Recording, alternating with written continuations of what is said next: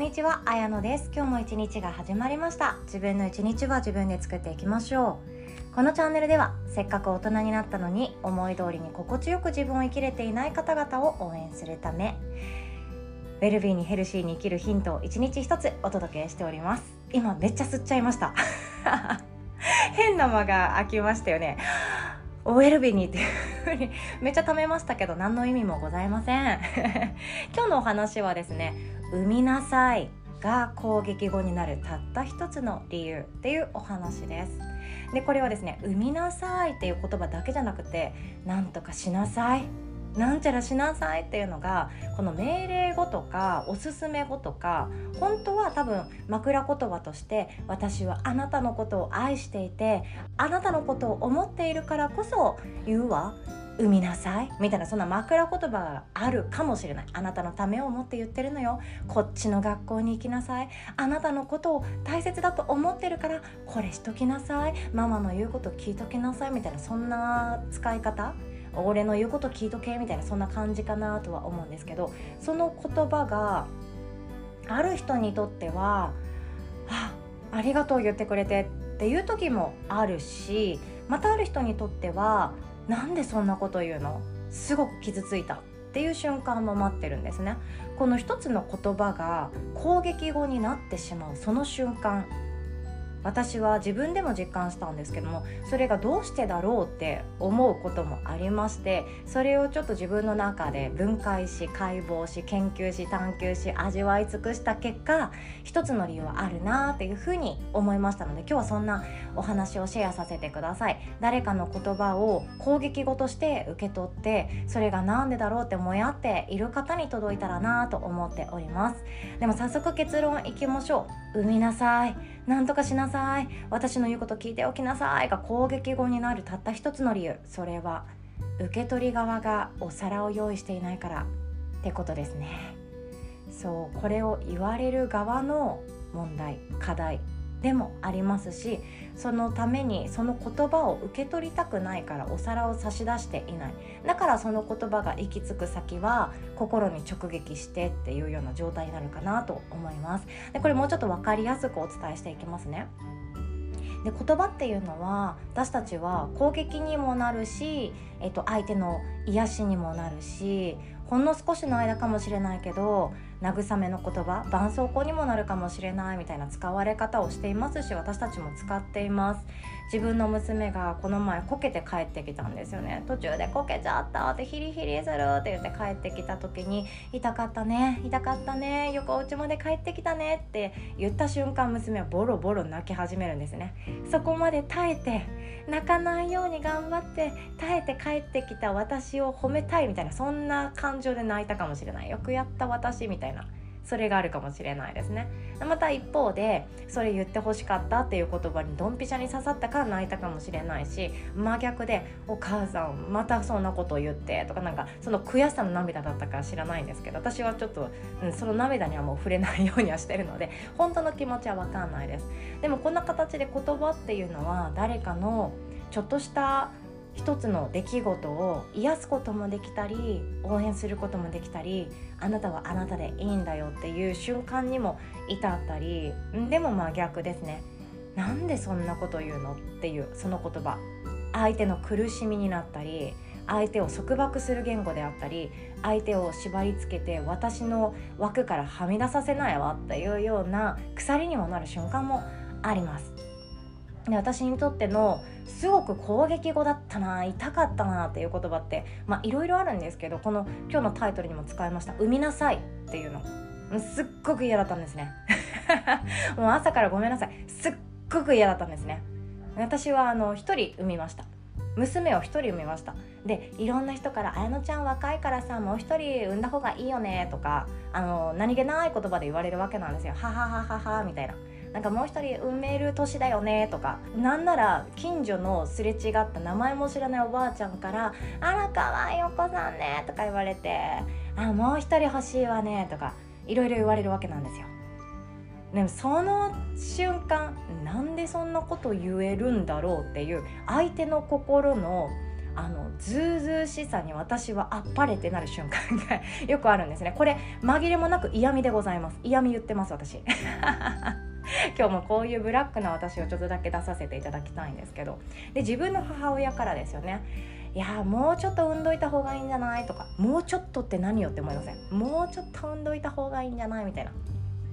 この私は「産みなさい」っていう言葉がすごく憤りを感じて腹立つ瞬間がよくあったんですね。で「産みなさい」っていうのは、えっと、産める体だから産みなさいっていうことだと思うんですよ。そう、えーと、産みなさいっていう言葉の向こう側には産めるうちに産んどきなさいとかいろんな言葉があるかもしれない。あんた今病気とか持ってないでしょ？産んどきなさいとかそういう系だと思うんですよ。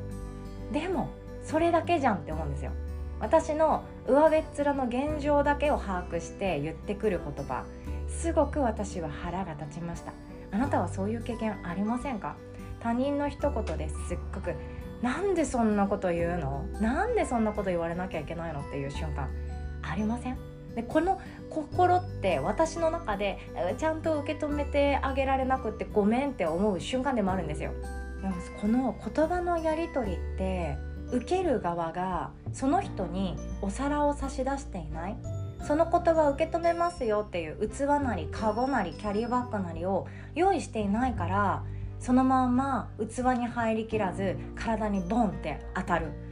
そんなイメージかなって私の中で思ってるんですね。で器を用意して、えっと、聞く準備っていうものですよね。私はあなたの言葉を本当に救いたい。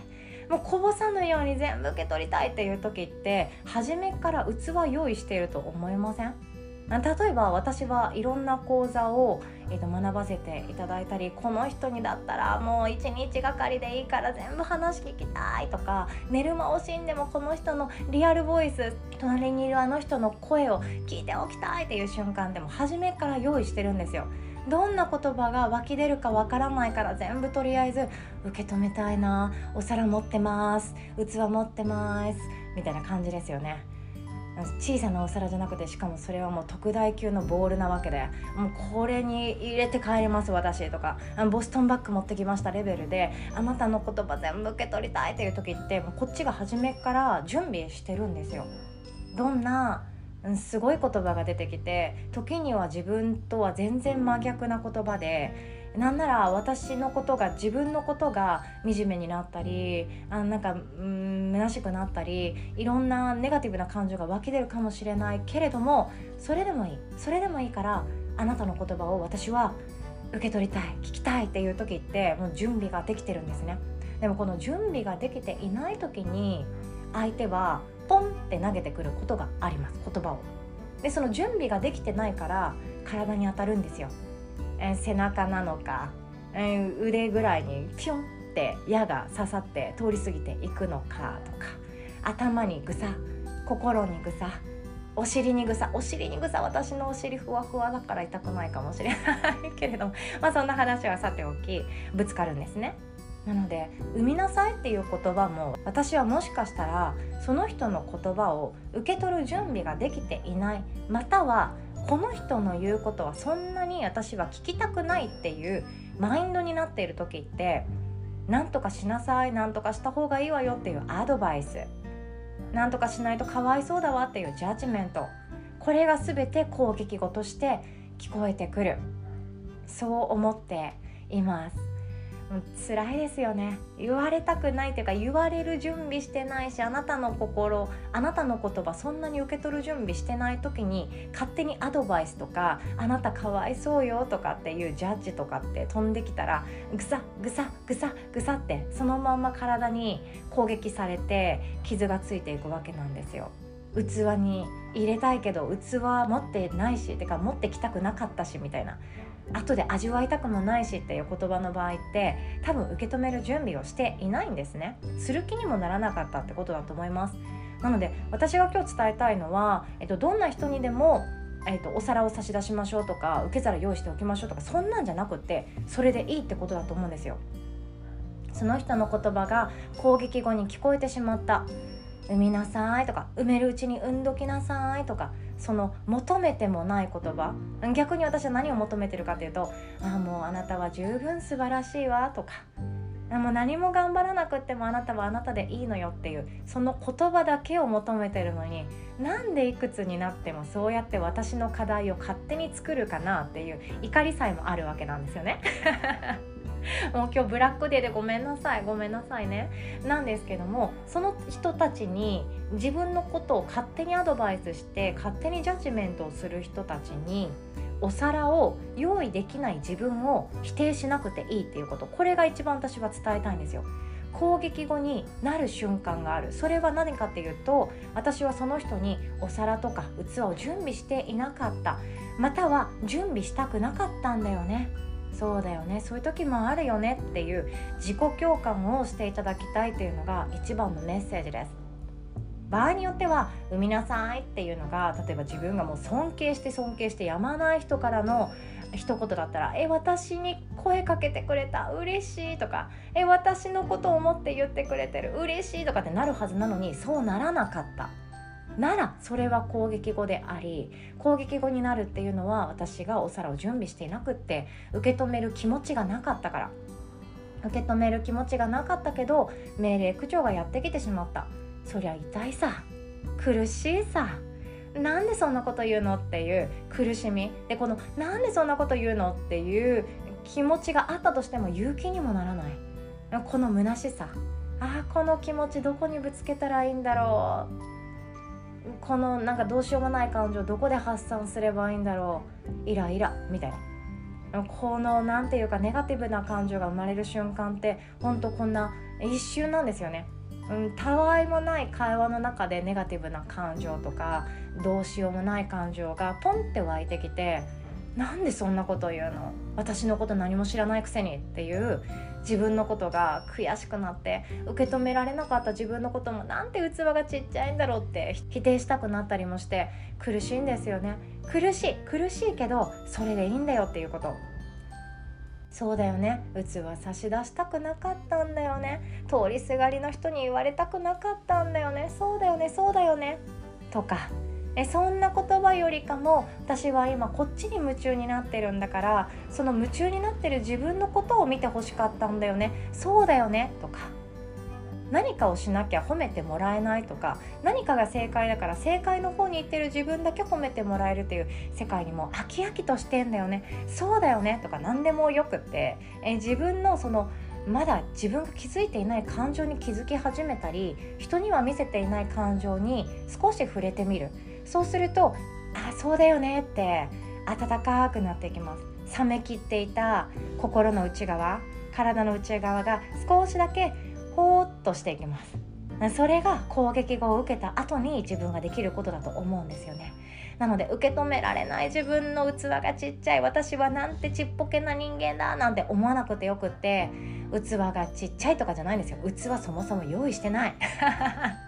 それでいいんだって思います。でそのことも自分自身に対して否定することもしなくていいと思っています。自分の一番の味方でいてください。ということで今日はこんなお話でございました。最後までお聴きくださりいつも本当にありがとうございます。でそしてですね急遽開催する予定になりました。イベントをお知らせさせてください。8月10日木曜日の夜7時30分から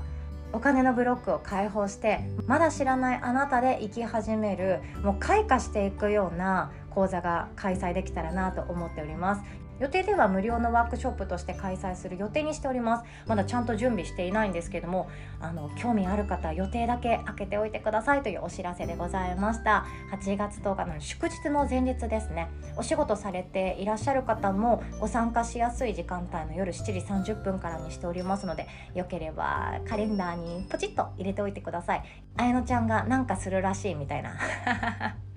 そんな感じで待っていただけたらなと思います。詳細決まりましたらまたお知らせさせていただきます。では今日もお互い自分の一日を自分で作っていきましょう。おしまい？